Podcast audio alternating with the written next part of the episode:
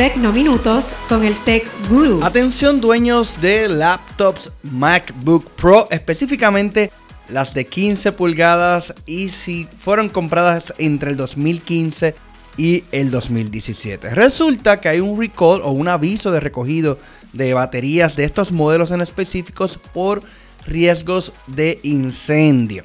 Así que la FAA, la Agencia Federal de Aviación de los Estados Unidos, ha prohibido estos modelos. Así que es muy importante que usted verifique si su laptop es una de estas que necesita un reemplazo de batería. Usted puede entrar al website de Apple, al área de support, y ahí puede verificar el serial number o entrar a nuestras redes sociales, tanto en Virtualízate como en la red hispana, para que usted pueda asegurarse de que su laptop está en buenas condiciones. Soy Obed Borrero, el Tech Guru. Tecnominutos es presentado por Sprint de Puerto Rico.